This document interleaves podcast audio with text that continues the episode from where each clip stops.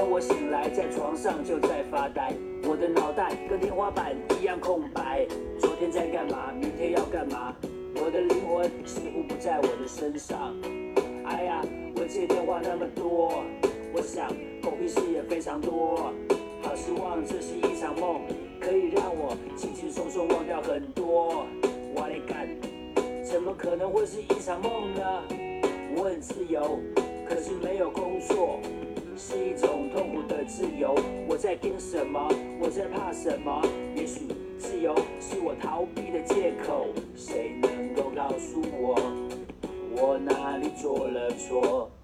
反省是多么重要的事情，可是我到最近才慢慢了解，笨蛋这两个字我常常骂。Hello，大家好，欢迎来到秘密飞船，这是我们的第五十期节目，我是主播瑞秋。Hello，大家好，我是主播克莱尔。天呐，我们都第五十期啦！真真的是一晃，简直都是我们自己都没有想到，竟然这样一做就做到了第五十期。啊、那在第五十期这样的一个节目里面，我们这期想跟大家聊一聊一个挺有趣的话题啊、那这一期的主题叫做如何做一个对社会暂时没有直接用处的人。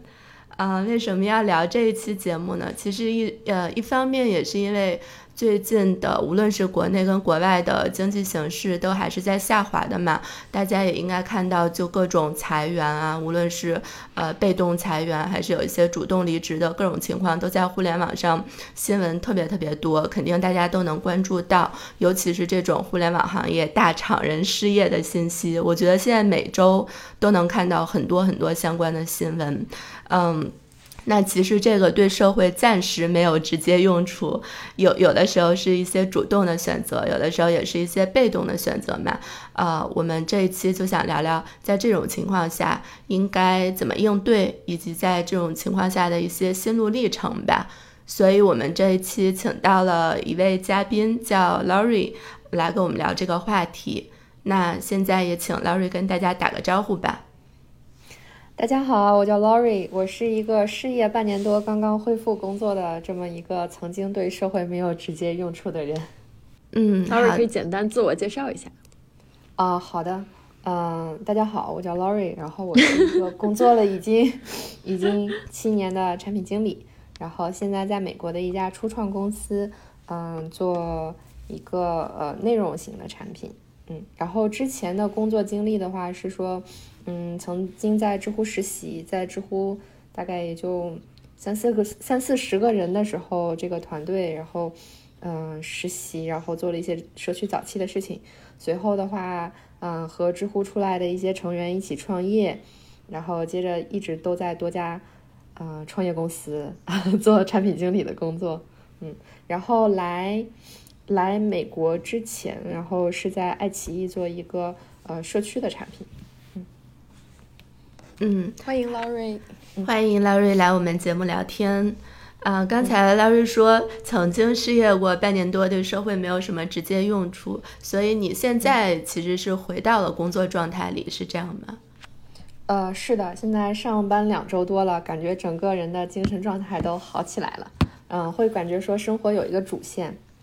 啊、那其实 Larry 第一个话题就想跟你聊聊，那之前为什么会有这个失业半年多的一个主动的经历呢？这个经历就包括你，你当时会有一些怎么样的体会吗？呃，首先说这个并不是我完全主动的，更 准确一点说，我觉得就是没有办法。嗯，但凡有办法的话，应该不会有这半年多在家躺着的经历。虽然感觉是这样的，就是啊、顺境教你一些顺境才能得到的东西，然后逆境呢教你一些逆境才能得到的东西。这两个环境教你技能，经常还是不重合的。就是我没有会觉得说我过去半年是被浪费掉的。不是说我做了多有价值的事情，相反，我会觉得说这段时间，然后我得到了一些很不一样的东西，这个还挺希望和大家分享的。但是你说为什么刚好有这个逆境呢？那就是没有办法，就是对，很多生活 生活当中很多都是这种没有办法控制的。对，是的，嗯，就是它不在我的掌控范围内，它就是发生了。是但是当我发生之后，我突然发现，哦，这个好像不是一件完全差的事情，嗯，就是在这个过程中，我也得到了很多。嗯，那在这个过程中，你的这整个心路历程，它有没有一个变化的过程呢？嗯，体现在宏观上，大的周期上是有一个大的变化的，然后体现在微观上，每天其实是剧烈波动的。也就是在我呃失业的这半年，而且是呃从美国呃研究生毕业之后。一个完全新的环境里面失业，而且并不知道后面会怎么样的这个过程中，啊，每天或者是每周、每个月，然后要消化和产生的情绪其实非常的多，然后但是整体大的这个情绪就是，我逐渐发现就是就是把自己焦虑的情绪安抚下来，然后并找到了自己可以应对这个。这个情绪的办法，也就是换句话说，我最终还是没能掌控环境，但是我把自己掌控好了。也就是我把自己准备好了之后，然后面试就突然就纷至沓来。哦，真的吗？真的有这样的一个明显的变化？嗯，听上去有些玄学，但是确实是有这样，而且这并不是我人生中第一次遇到这样的玄学。就比如说，我曾经在另外一个逆境，就是我当时刚生完孩子的时候，然后，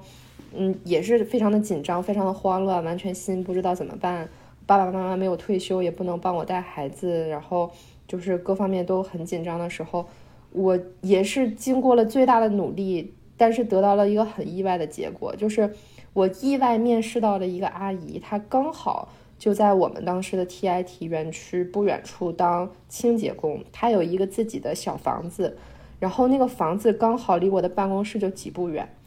就 就是我挣扎了，最后结果就很幸运的遇遇到一个阿姨这么完美，她刚好在我公司几步远的地方，于是我可以把白天把孩子放到她那儿，然后随时都可以去喂奶，就是，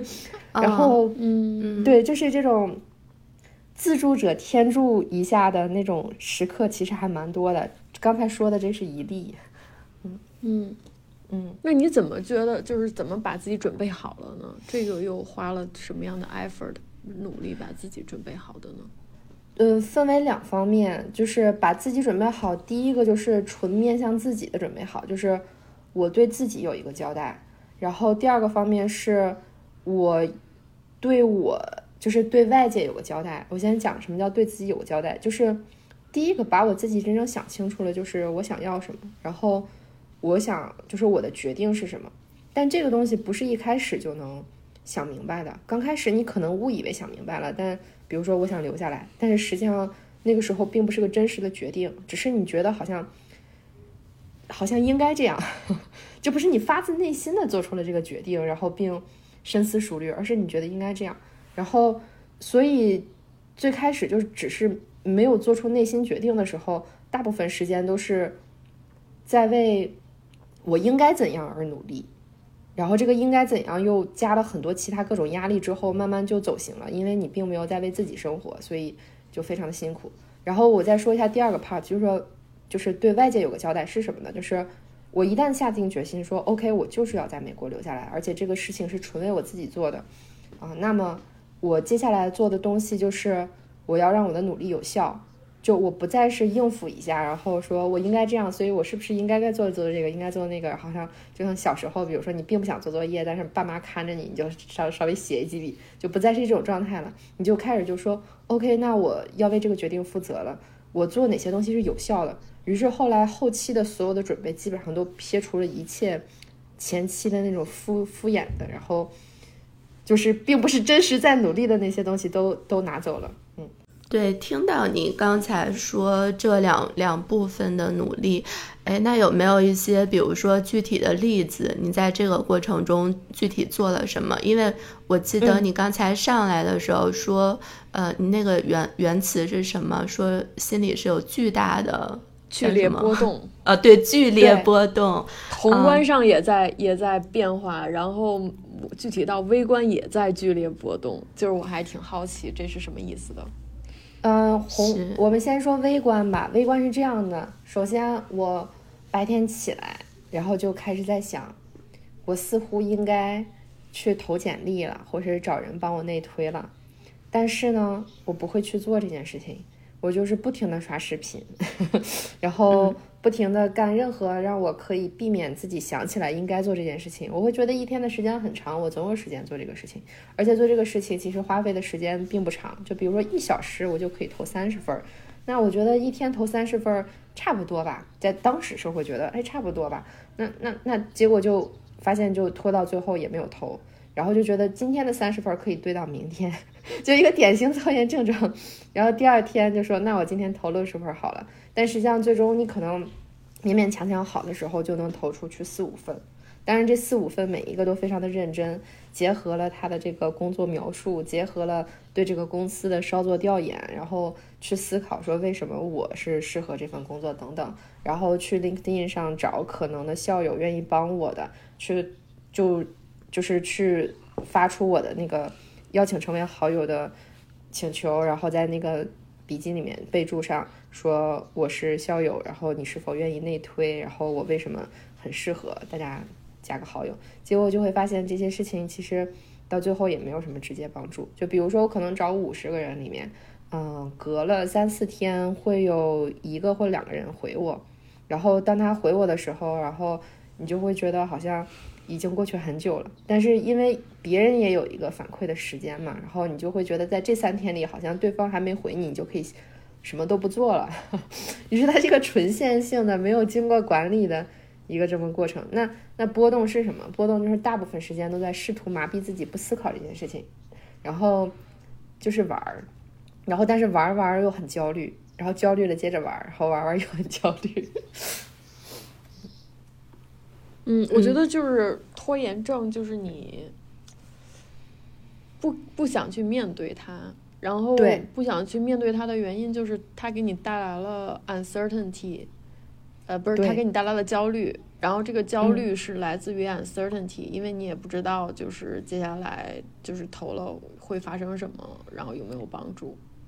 是的，其实是这样，就是我当时。缺乏一个，就是在在学校期间缺乏一个对美国职场，尤其是做产品经理相关的调研，以至于第一个我对就是正常的这边的美国公司不同，就是大型、中型、小型或者就是不同的科技公司工作是没有概念的，就是我想象不到一个我自己并不能真正看到、接触到的事情。然后我可能会看一些视频，但是他们不能，他只能满足你一部分。的就是信息，但是不能真的让你觉得把握这件事情，所以这是巨大的未知。然后第二个是，我其实是我前面讲，就是说有点后悔，说我为什么只读了一个一年的项目。就是一年的项目期间，我不仅要应付课业的给我一些压力，而且我还有个在出到一个语言文化完全不一样的地方一个适应过程。这一年其实非常的短暂，就是为了。把作业写完交上去，然后把这边什么开通，呃，开通你的银行账号，然后开通你的运营商，然后这这那那等等系列的杂事就已经，就就已经有一个适应过程，其实不那么完全适应。于是突然就感觉这件事情才刚刚好像如鱼得水，有一点点说我好像适应这个环境，但马上又有一个很大的场景转换，说。OK，那你得做下一件事情了，而这件事情是巨大的未知，它可能甚至是在你能力之外的。但在当时不面对的时候，其实没有用心思考说，这个到底是否是在我能力之外的，以及这些未知里面有多少已知是我可以把握的，怎么样可以最快的把握，在最开始的时候意识不到的，所以我会觉得这半年的失业，然后看上去就是就是有点敷衍的努力，或者是怎么样的努力。都是一个适应过程，就是就换句话说，带着我现在的认知回到我最开始那个时间点，然后外部的环境就是外部的变量没有发生变化，我只是带着新的认知去了，我并不觉得说也能比现在做的更好到哪里去。嗯，就是就是人是探索一个未知，然后适应一个环境，他需要的时间可能是刚性的。所以他可能对对，就是他不是你说我靠努力就可以克服的。对，我同意。嗯嗯，有的时候我们嗯，其实 Rachel 和我都有很多搬家的经历，嗯嗯，就是换城市。嗯，他确实，我我确实同意，就是说，当你整个的，尤其是涉及到你从中国搬到美国，整个环境剧烈变化，然后你在这个一年之内，你要完成学业，同时还要找工作，这个东西本来就已经很难了。然后同时，你如果再遇到一些大环境、宏观环境，这个各个公司都在 lay off，然后各个公司都在这个。呃，冻结这个招聘，那你的这个难度系数是可想而知的。所以我也能理解，就是说你每天就是你，你有的时候会有这些焦虑，然后由于这些按就是不确定性带来的焦虑，再由这些焦虑而带来的拖延，不想去面对。但是你早晚有一天，你得跟自己说，就是 现在这就是情况，就是这么个情况，你拖也没用，你还是应该早点面对，早面对。就是早早好，早解决。是的，而且越是不想面对的时候，其实内心对自己提出来的要求是越高的。为什么呢？因为你对这件事情不面对的时候，你就会不思考。如果你不思考的话，你就会迫不及待想得到一点正反馈。但但凡你迫不及待想得到任何正反馈的时候，其实你已经没有在做这件事儿了，就是你已经就是没有在用正确的方式做事了。嗯，当然，我还是要再说一些环境方面的元素是什么呢？就是我毕业的时间点是八月，然后这个其实就已经是 Q 二末期了，去年的呃就是第二季度的末期，然后去年第三、第四季度是整个经济最差的时候，当然现在可能都不能说有很好的回升，但是那个时候真的是最差的。各大科技公司纷纷以非常大的规模进行裁员，而且是陆续裁员。你要知道，一个科技公司裁员了之后，其他科技公司最明智的选择就是跟上，因为在这个期间，在就是大家都在裁，你也裁，是是比较不容易有舆论，以及就是反而是比较好的。而且本身就是经济下行，尤其是本身第三、第四季度各个公司都没有钱。你可能最开始的预算在第一阶段，在第一季度、第二季度的时候是比较充充裕的，然后你会把 head count 然后都计划的很好，但第三、第四就是没有钱，甚至于去年的经济差到什么程度？就是我去 Crunchbase 上去搜，说在这个这两个季度里面有哪些的初创企业，它在他们的赛道上，因为肯定还是有企业在赚钱的，有哪些融到资了，会发现对比往年的数据是非常非常少的，所以。我当时，但是这些事情不是我在当时发现的，是我后来想要面对这件事情的时候才发现的。所以，就如果我当时有这个勇气去面对的话，我可能甚至能过得更好一点。就会告诉自己说，可能环境的因素占了百分之七十，我自己再努力也没有用。那我可能会躺得更坦然一点，至少让自己开心一点。但当时因为没有面对这件事情。你能感受到的就是，我无论做什么都没有用，然后越越做越多越沮丧，那不做反而好像不会立马沮丧到，就是我要把失败牢牢的掌控在自己手里，至少还是自己选择的。于是这个就是那个阶段的，就是那个阶段的。你你说他是被动吗？他被动了，我一直在逃避面对。但你说他是主动吗？他是主动的消极抵抗，就是。只要我什么都不做，总比我做了没有结果要好。但实际上后来心态转变了是什么呢？就是其实我无论做什么，就只要我是有意识的在做的话，做了总通过观察外界对自己的反馈，总能得到一些信息。这个信息是对自己有帮助的。所以你不用成功，但是你试一下，比你不试要好。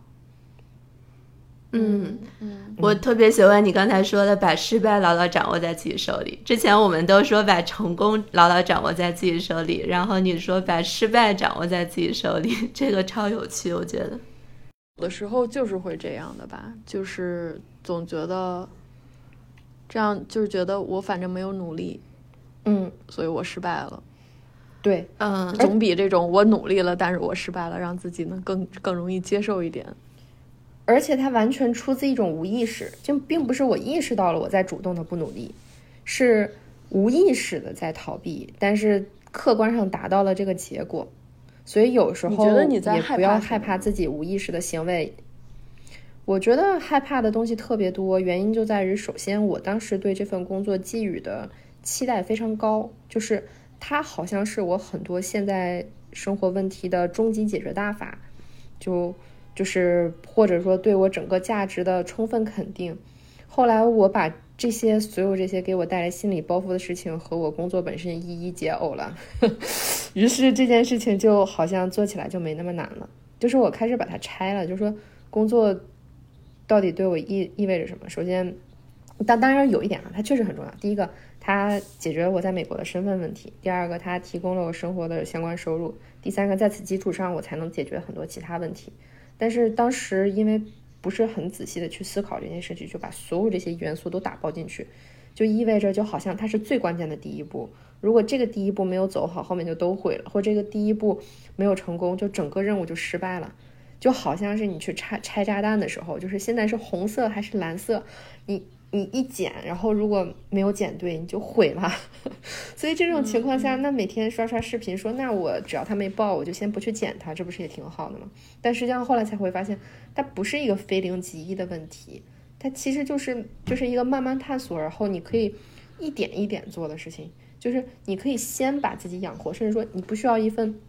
能完全带给你所有价值感的。工作就你哪怕比如说你去做一个兼职，给自己挣点钱，对吧？都都很好，就是它是可以拆成很小的步骤，然后就是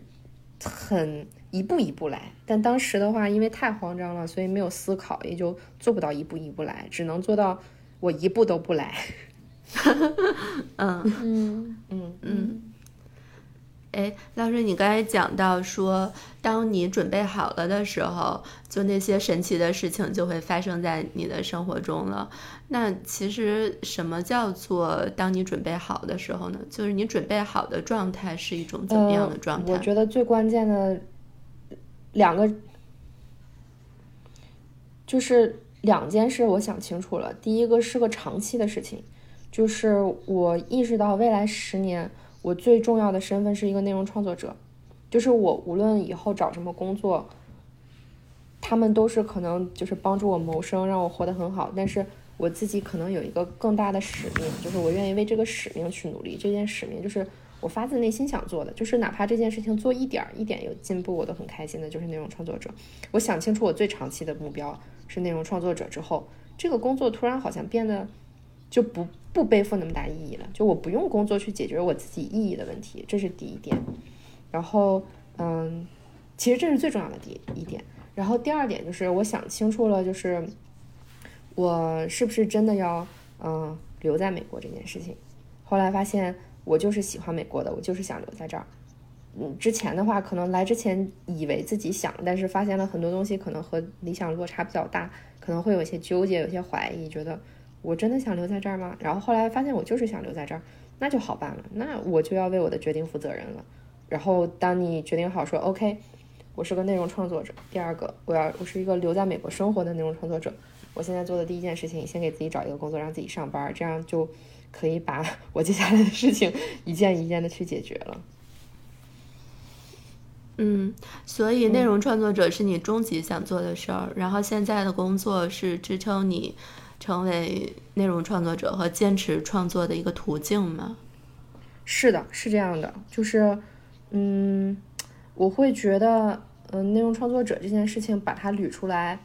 并且有真的就是有意识的说，OK，我就是要做这件事情，还挺难的，就好像是是我不断到内心去深挖、深挖、深挖，挖到最后发现了有这么一个答案在，然后而且他之前在我人生中就各种有线索。但是最开始的话，一下是想不到这儿的。嗯，就是。那你你最后是怎么找到这个使命的呢？嗯，这个使命的首先呢，是前面我说的，就是每天很微观，然后情绪波动的那个过程中，我都很痛苦嘛。然后，嗯，很痛苦的时候呢，其实人呢会有旺盛的创作欲，而且呢，同意，对，嗯，而且。会有，会有非常和过去不一样的视角。就比如说，其实我是一个更喜欢抽象理论知识，然后不太注重生活实感的人。但是呢，在在那个我失业的那段期间，我突然发现，能让我内心安静下来的一个方式，就是认真的去感受正在发生什么。就比如说我出去，然后看到那个树，然后会观察它这个叶子是有渐变的，然后这个叶子，然后它在阳光下，然后发就是的亮光，然后和它在就是早晨和晚上的发出的亮光是不一样的。这个是我之前从来没有注意到过的细节。然后，但是这个东西，就是我的感觉变得更敏锐了。就是随着我精神状态似乎不那么好，但是我的感觉变得更敏锐了。然后后来在有意识的深挖的时候，发现什么？发现当你比如说我我为了逃避我不想就是自己没有想清楚的事情，然后自己害怕挫折的事情，我做的我的舒适区是什么？是内容消费。我相信可能对大部分人都是这样，就是有的人可能是打游戏啊，但但是对于我来说，我就会去看嗯我真正喜欢的东西了。我会读书，然后我会去看那些视频，然后再一回顾，说我过去无论是自己做产品，还是自己从小孩子长到现在，很大一部分时间，然后无论顺境逆境下，都会投入时间，而且一做它，我立马就开心的事情，就是内容消费和内容创造，甚至于内容创造比内容消费给给我带来的更更强的成就感和快乐，于是一点一点就把它捋出来了。以及在这件事情逐渐想清楚的过程中，我当时看了一本书，然后我看一下这个书名啊，sorry，这个书对我帮助还蛮大的，然后我也非常推荐大家去看这本书。这本书的名字叫做《中年之路：人格的第二次成型》。天哪，是谁写的呀？中年之路。这个人叫詹姆斯·霍利斯，我是在微信读书上读的。我我其实这个期间我读了很多，大部分都都读了好多小说，然后然后把《百年孤独》看完了，然后看了一些心理学的书，但是我都觉得没有这本书要实用。就就就这本书，它的核心的要义就是说，呃，我们早期发展出来的那些社交面具也好，还是你人格的一些。片段也好，在前三十岁的时候可能是纯无意识的，就是你你家长的教育，然后你经受的教育经历，然后你的经历，让你不自觉的发展出了这些东西，而且他甚至对社会功能适应的很好。但很多你就会发现，那些中年人到了他们中年，开始面对婚姻、什么孩子、中年危机、老年时候，他们突然就变得更任性了。为什么呢？因为他突然发现说。有一个无意识的自己，那个自己可能力量更强大一点。但如果不是可以真正的面对这个无意识的自己，并搞清楚他究竟想干嘛的话，你可能并不能真的遭受，就是并不能真的意识到你自己是谁。所以那个书里面就是就是有一个话对我帮助很大嘛，就是说一个人如果能够停下来，扪心自问，说此刻我是谁。然后我有什么感觉？我想要什么？那他就是活在当下，他就可以把无意识的那个自己，然后梳理的更加清楚。所以我顺着这个线索，有了很多停留在此刻，然后充分去感觉，然后充分问自己说我想要什么。然后时间久了之后，就是内心的那个声音慢慢就浮现出来了。对，然后我相信，如果有一些听众他们是非常务实的人的话，他们听到这儿一定觉得非常的花里胡哨。他们会归因说，你能停下来这么问，是因为首先你还交得起房租，有钱生活，所以可以搞一些有的没的第三世界的问题。然后，但我想说的就是，这个真的很重要，就是，就就是。就是当你不问的时候，可能你无意识的投入到生活中，反而是一种把生命搁置起来的过程。你真的认真去问，面向死亡，你认真的问，这个不会让你吃亏的。你可以多问一问。嗯，那那本书还有什么？还有 key take away？嗯，太多了。那本书其实是，就是那本书是这样的。那本书所探索的问题，刚好就是我在这半年不得不焦虑，不得不停下来。的时候自己努力去探索的，只不过刚好他以非常好的形式帮我，就是我想到的问题角度，然后我没想清楚的事情，可能需要的线索，刚好在看到这本书的时候发现，被他很好的有结构化的表现出来了。再举一个其他的例子啊，就比如说，我意识到说，我们所有人作为孩子这个身份，会有一个很大的负担。这个负担是什么呢？就是父母会不自觉的期待我们拥有他没有曾拥有过的东西，然后，于是我们不自觉的很多时候在一点点的成为父母的延伸，就是在承受来自这份期待。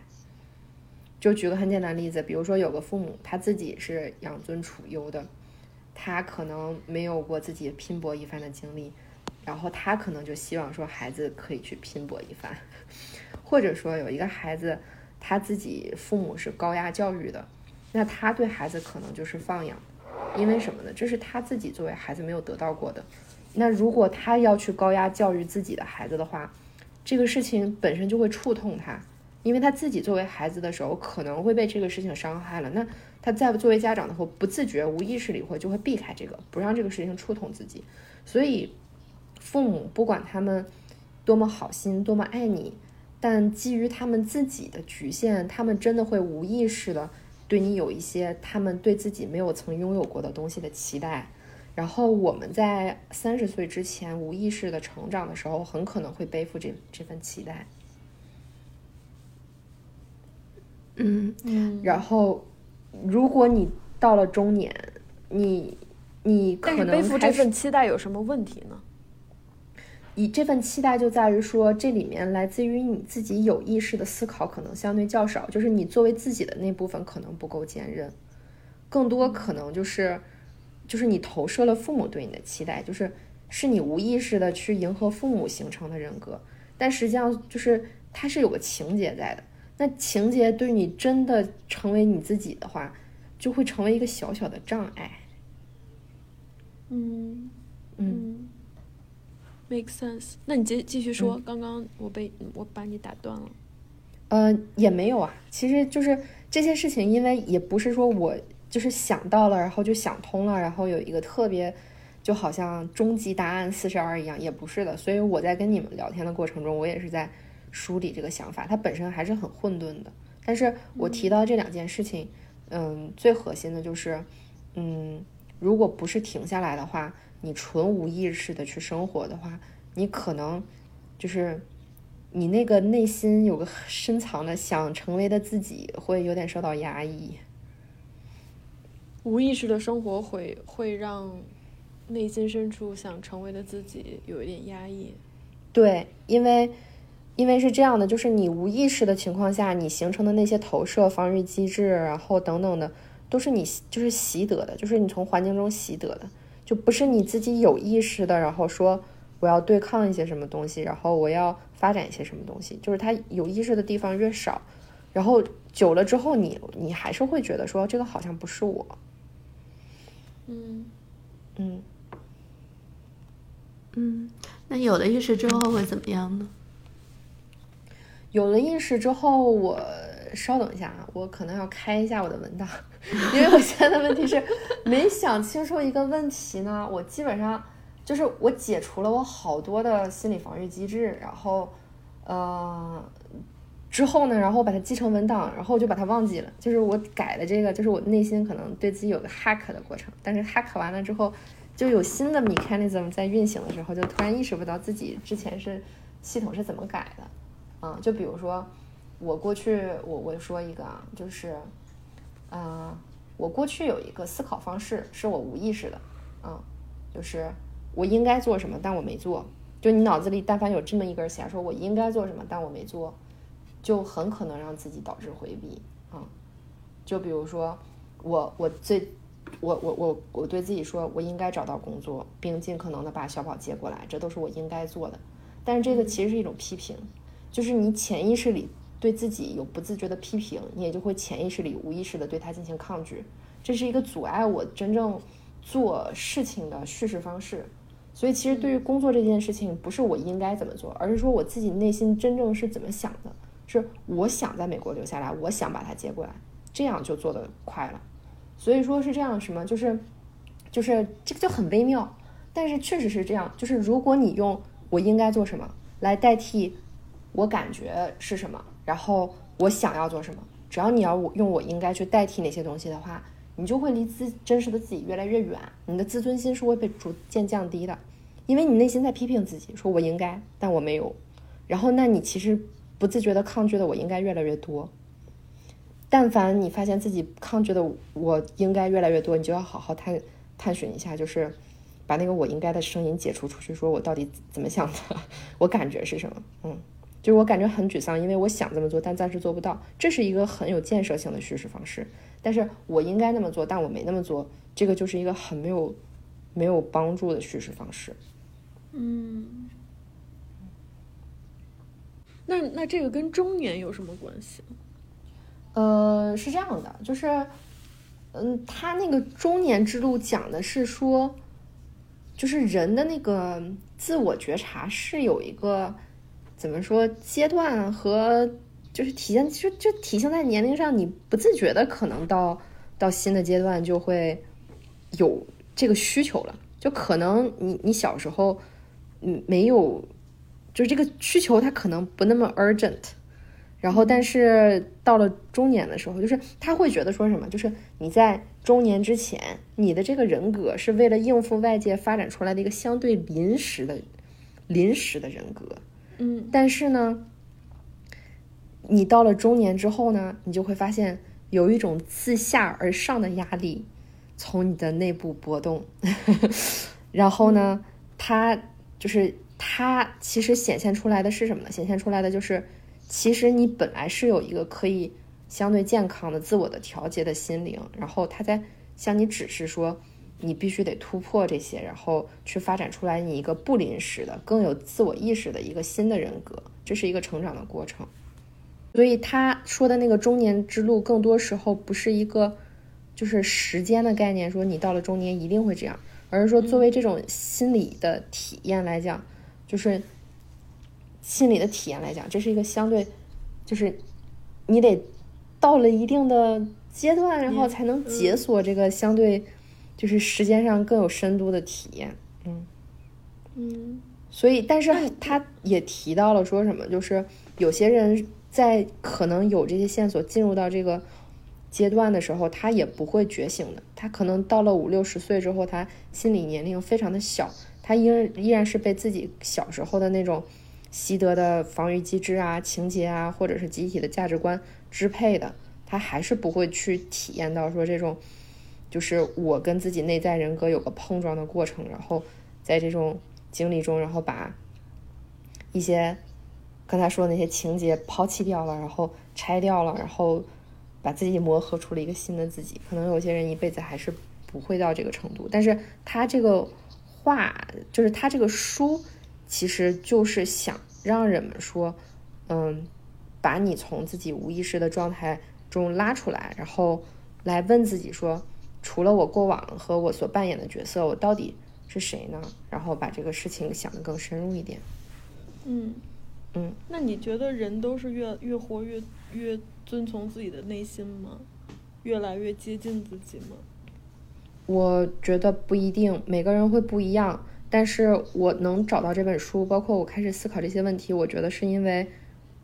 我想做这件事儿了。就是我的潜意识告诉我，可能我现在向外寻求答案不是我此时此此刻最想做的事情，我就是想花点时间向内探索。嗯，而且最关键的有一点是，我过去认为，就比如说我想寻求一个什么答案，我总觉得那个答案在外部，就好像我上知乎刷一下就能看到别人写的经验。技巧，然后我就可以，好像是怎么样改造改造它的，然后就变成我自己的最佳实践了。但实际上不存在。就是我当时和我一个朋友聊，就说他其实你从来不存在说，你改造了一个别人的方法来到做到了自己的事情，哪怕你看上去像是改变了别人的方法，但自始至终都是你自己创造了一个方法出来。就它不是改了别人化用的方法，而是自始终，但凡你有个方法能做到自己的事情，一定是你创造了一个方法出来，然后以至于到最后，越来越发现说，我我向外去看别人的方法，越来越不是不重要，就是就可能不灵，就是我可能通过创造自己的方法是更灵的，就每个人的变强之路都是非标准化的，就没有最佳实践，因为没有人。能比你创造出更适合你的方法。然后还有一点就是，很多答案可能不在外界，就是你的潜意识里面已经就已经有那个力量去找到这个方法了，只不过你不知道。是不是越说越悬啊？我都怕观众听到这儿要气气聊了。挺好的。就是，刚刚我们谈到就是有意识和无意识。呃，如果人们在无意识的过程当中做选择，就是 every day，就每一天，那那这个人是不是做的可以？我们可以推论，这个人做的每一个选择都是根据他当下的内心，然后利于他自己的选择，然后这个选择会呃导致一个好的结果，就是即使是在他完全无意识的情况下，他不需要有意识。对。我相信是的，但与此同时，我相信他一定有这些时刻好的结果对他不管用的时候。比如说，一个人他追求财富，他就是很富了，他突然觉得很空虚。还有什么是我用钱所不能买到的呢？或者一个人他追求的是，就就我相信他，就是你无意识能给带给你的好的结果，一定不能让你心灵充分的满足。这个是我现在非常相信的一点。那如果你有意识的去做选择，就是那他会给你带来什么呢？有意识做选择和无意识做选择的 pro，我如果模模糊糊的描述的话，就是当你有意识的时候，你可以超越一些本身你无意识的，就是你父母带给你的情节，或者是一些环境带给你的东西，就是你会觉得自己更清醒，而且最关键的是，这种清醒能让你的那个内心的就是。那个个体力量特别的强，价值感特别的强，就是它是一种就是无条件的自尊心、自信心，然后嗯，就特别有力量感。我我现在无法很准确的描述出来，但是我会觉得说，把那些对外界的然后情节啊，然后投射的力量都拆了之后，然后把这件事情想清楚了之后，就是就是想清楚了之后，就是特别的。就就就是力量感一下就爆棚，因为我每次出去和别人聊天的时候，别人都觉得说你有好强的力量感，然后我觉得就跟我想清楚来一些想清楚我自己的一些事情是有关系的。就我我上一次看到说我我能感觉到这个人跟我可能有类似历程的什么，就是当时看一个综艺节目，就是杨天真劝劝那个李雪琴说不要太纠结于减肥这件事儿，就是他他想清楚一件事情，就是说。难道我胖？他他花了很多年时间去对抗，说我胖，我想解决这个问题。但后来他想明白，就是说，难道我胖我就没有价值了吗？我就没有实力了吗？我就不能过得过上幸福生活了吗？也不是啊。那我是不是，我就是胖，我就是承认胖，而且我就是愿意接受我自己是个可能永远都不会瘦的人，但是我还是可以幸福呢？于是他就想到，那我是不是可以在这个基础上做更多有意义的事情？比如说，我去做一个大码的女装，帮助这些女性们，哪怕胖也能获得自己的自信，然后发展出自己的美感等等。然后我当时看他讲这一段的时候，他体现出那个力量感，我就特别有同频的感觉。就是我也有一个想清楚的过程，就是我的这下一份工作，它就是无论是小公司也好，大公司也好，薪水多高也好，它解决的我就是一个身份和收入的问题。我的根本的价值感还是来自于我自己想做一个优秀的内容创作者，而这件事情我愿意有比较长的时间去做，而且是一步一步的做，所以我不用着急。所以这种时候，比如说别人问说你在哪工作啊，我就告诉他我们公司的名字。我丝毫不觉得说别人会不会瞧不起我，因为这个是个创始公司，好像不是那么有名，好像不能给我带来一些面子等等的，就完全没有这方面的焦虑了。但过去应该不会的。过去的话就会觉得说，嗯，我在大厂就很优秀，很有光环。我在一个可能大家没有听说的过的产品上耕耘，好像说出来就不那么有面子等等的。那你这一系列的转变都是发生在你失业的这半年多里吗？还真的就是，真的就是这半年。就是我让工作和我的终极价值脱钩了，就是这半年。我之前其实哪怕出国之前，我都会觉得说，就是我最重要的，就不能说，这还真的就会觉得我工作是最重要的。包括我之前其实是个工作狂来的，就就就会觉得说，就是我工作得越做越好，就是我要是没有一份工作，就连个工作都没有，就是我都不好意思刷社交网络，都不想出现在别人面前，都不想去，就是别说自己发 Instagram 了，就是我连 Instagram 点赞都不敢点，生怕说一点赞被别人发现说，哎。小劳给我点赞了，问问他近况怎样，然后我就得说，哎呀，我还没有找到工作呢，我在家躺着呢。那个时候就是已经不自信蜷缩到这个地步了，现在就会发现觉得就特别的可笑。那其实我特别好奇，就是 Laurie，当你觉得你自己想明白了这些事情之后，现在的你从工作状态上，还有从心理的状态上、生活的状态上，就是怎么样的呢？嗯，想清楚这件之后，你就会就是是这样的。首先，我体验到一个深很玄学的事情，说出来可能也是有一点可笑，是什么呢？就是 我之前从没这么发自内心的觉得我好爱自己呀。嗯，我现在真的，我每天都觉得就是好爱自己，然后就是。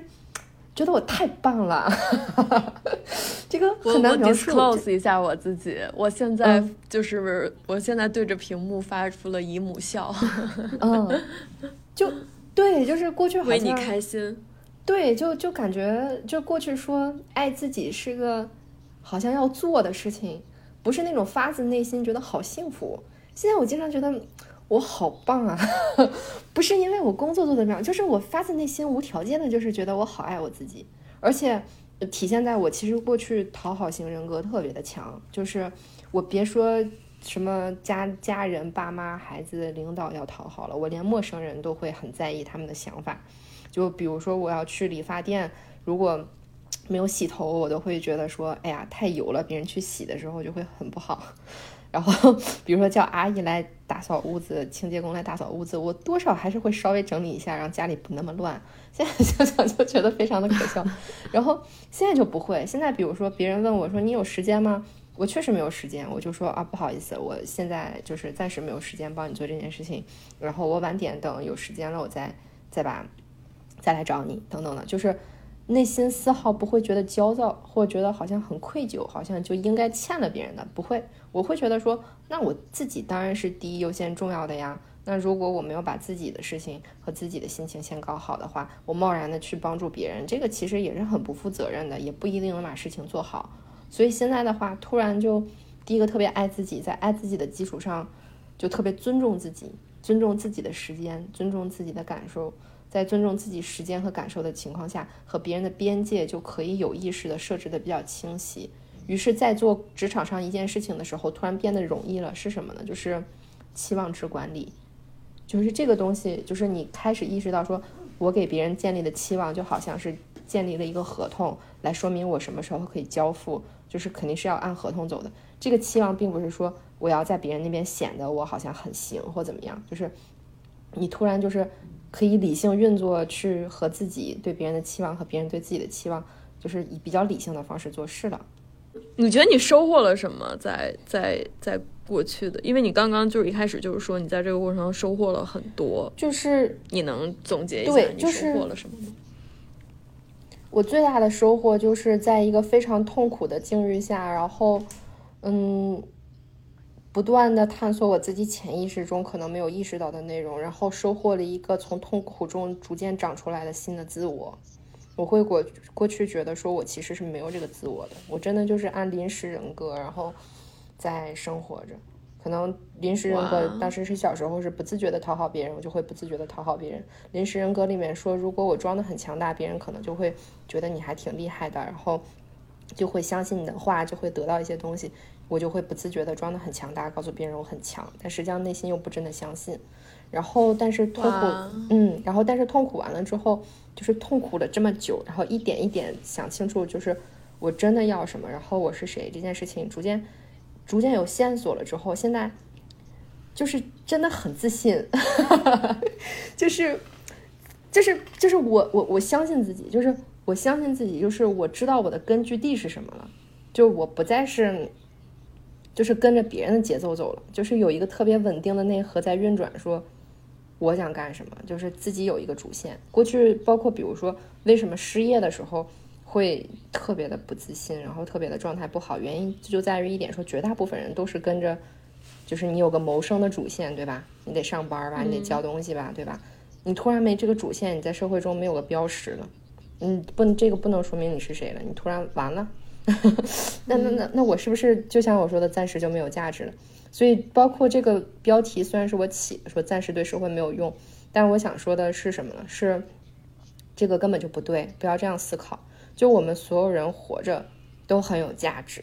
我们每个人，嗯，somehow 不小心被带到这个社会上，我们就有我们的价值。我们对对我们父母很有价值，对孩子很有价值，对我们的朋友有价值。这个价值是不因我现在是否赚钱，然后是否做着什么样的工作，长成什么样子而转移的，不不跟我现在是否自律，然后是否瘦什么。都没有关系，就这个价值，它就是刚性的，就是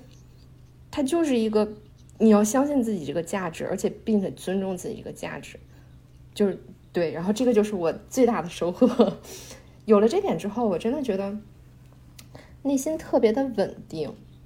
甚至于有一些细微的改变。比如说，我过去的语速其实是非常非常快的，当然现在也很快啊，但是对比我过去来讲，已经慢很多了。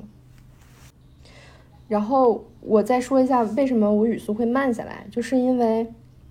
过去吧，比如说我和别人说话的时候，我会觉得这是在一个建立连接的过程，对不对？那如果中间有个空隙，就好像这个空隙就让我很恐慌，很尴尬。对，在那一刻我没有和任何人产生连接，我不确定自己的话是否被对方听到了，我是否被别人看到了，那。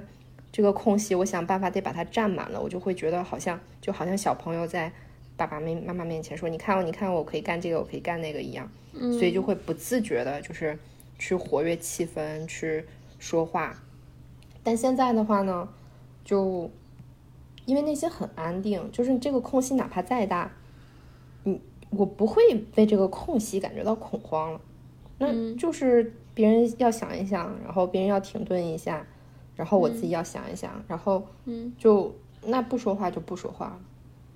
了，说慢一点也没有关系，说错了也没事儿，嗯。嗯，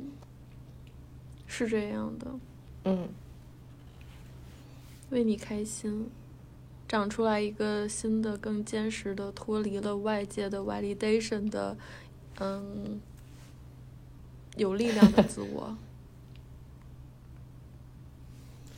哎，可是我想跟你们探讨一下，当这个自己越来越承认自己的价值和越有力量，它反映、它投射到外面会有什么外在的表现吗？这是我一直想知道的。啥叫投射在外边？就是我我自己很认可我自己，但是说在外面这个呃，就是最外在的、最表象的，会有什么不一样的改变吗？我觉得。我我可以先回答这个问题。嗯，抢答。嗯，我觉得就是你内核稳了之后，你这个人会有力量感。然后你有力量感之后，你就会有很多少了很多呃外界的这个 noise。然后你更知道，你知道你在做什么。然后这个时候你能够呃成为一个比较高能量的人，因为你不会让那些，你就不会轻易让。其他的东西干扰到你，或者是消耗到你，那你就可以去传递你的高能量给其他人。当你是一个高能量，你还能传递高能量，那你就是一个非常 charming 的人，非常有魅力的人。嗯，所以你的点是落到有魅力上面。嗯，我觉得落到一个高能量。嗯，我觉得我向外索取的东西会变少。为什么呢？因为就是你有了这层对自己相信的话，你非常相信我的心灵，我的灵魂足以把自己疗愈了。我非常相信我自己内在潜意识里面的各种资源足够让我解决新的问题。于是你就不会特别的，就找你的朋友问建议，对，问建议，就什么都得问问别人，你怎么想？你怎么想？怎么好像觉得融会一个融会贯通一个就是你的，不是不是那么运作的。就那他是怎么运作的啊？就是那他是怎么运作的？就是相信你自己，基于哪怕有限的知识、有限的经验，你也能做出一个你能为之负责的决定就好。只要你是真心的、真实的决定，你就是在往前进。那他如果错了，那就再改就好了，对吧？你不需要依赖别人，不然的话，就好像那种领导告诉你说你做什么，然后你你说 OK，做完一个，对方说错了错了，这都不对，然后你突然不知道怎么做了。就如果你就是没有自信的话，你会越多的处在那种场景下，就是那我做的是不是不对呀？我是不是得更多的去跟领导聊，看他想要什么？现在你因为更多的是想给自己想要什么去打拼了，于是你就非常淡定，你就会跟他讲说，就是你就会从纯理性的角度去跟他沟通，而不是真的很恐慌，不知道自己要做什么。嗯，所以回到是 Rachel 还是 Claire 的问题？Rachel 的问题，Rachel 的问题就是说表象上有什么进步和过去是不一样的，就是。对自己的方法更加自信的情况下，和别人合作的边界也更加的清晰，而且情绪上更加的稳定。嗯，嗯嗯。为什么是和别人的边界更加的清晰？嗯，因为过去的时候，就是可能跟别人的边界有不自觉的投射，比如说你把它投射成你妈，觉得你妈又在骂你了。就比如说我我。对，然后就比如说我对于面试官，我就会觉得说，这个面试官就好像是童年时期的我妈一样，又在批评我了。然后我我我我受到他的批评，我简直都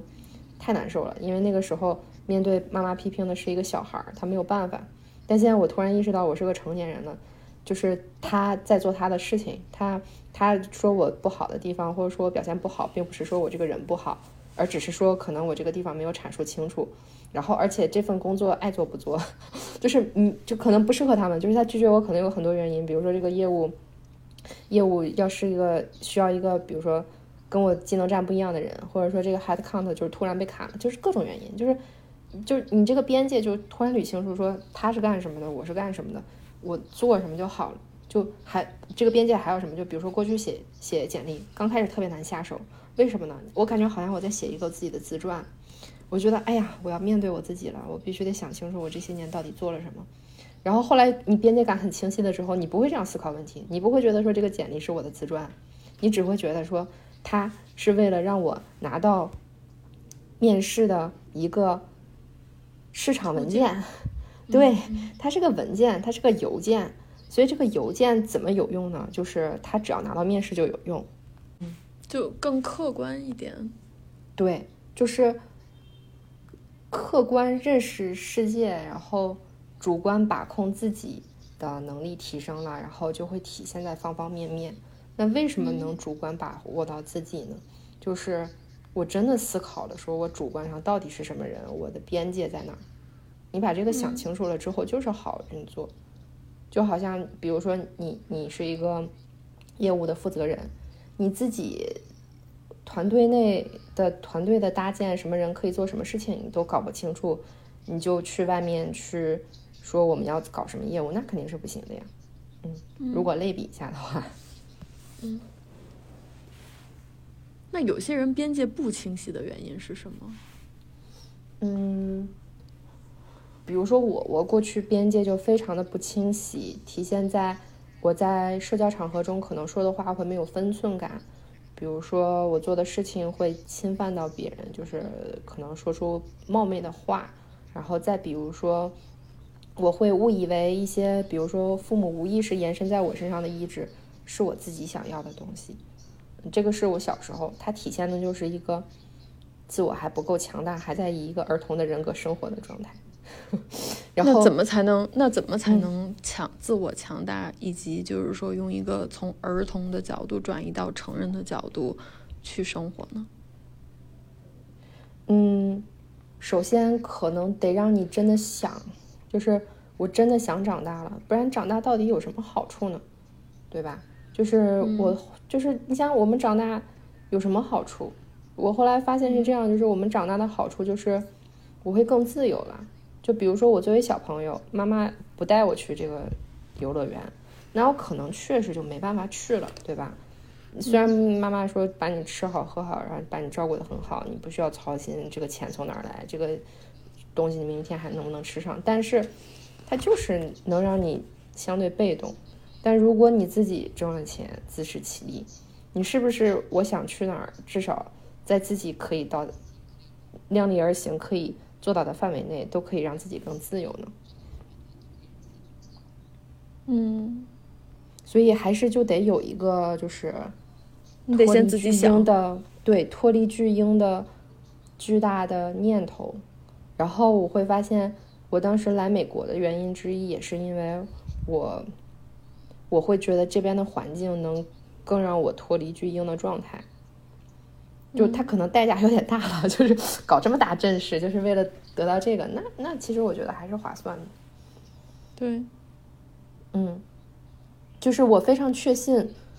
就是在国内的话，我也闯不出什么我爸妈所真的能兜不了底的错误。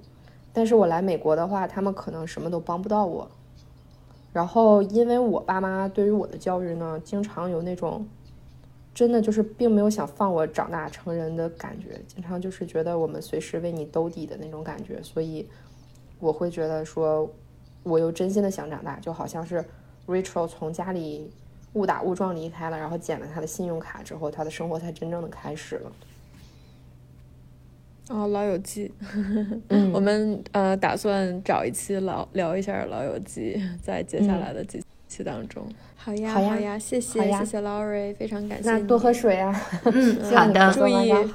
祝你的这个新的这个冒险，然后能够非常一切顺利吧。嗯，过去半年不容易，嗯。这个应该展开讲，很可惜今天谈的形而上的东西有点多，可能给你们剪辑增加了一些困难，会让他捋出一个线索来。但是没事儿，嗯嗯，很开心。没事儿，好，谢谢。那我们就先今天的节目就到此结束啦，谢谢大家。好，拜拜。好，拜拜。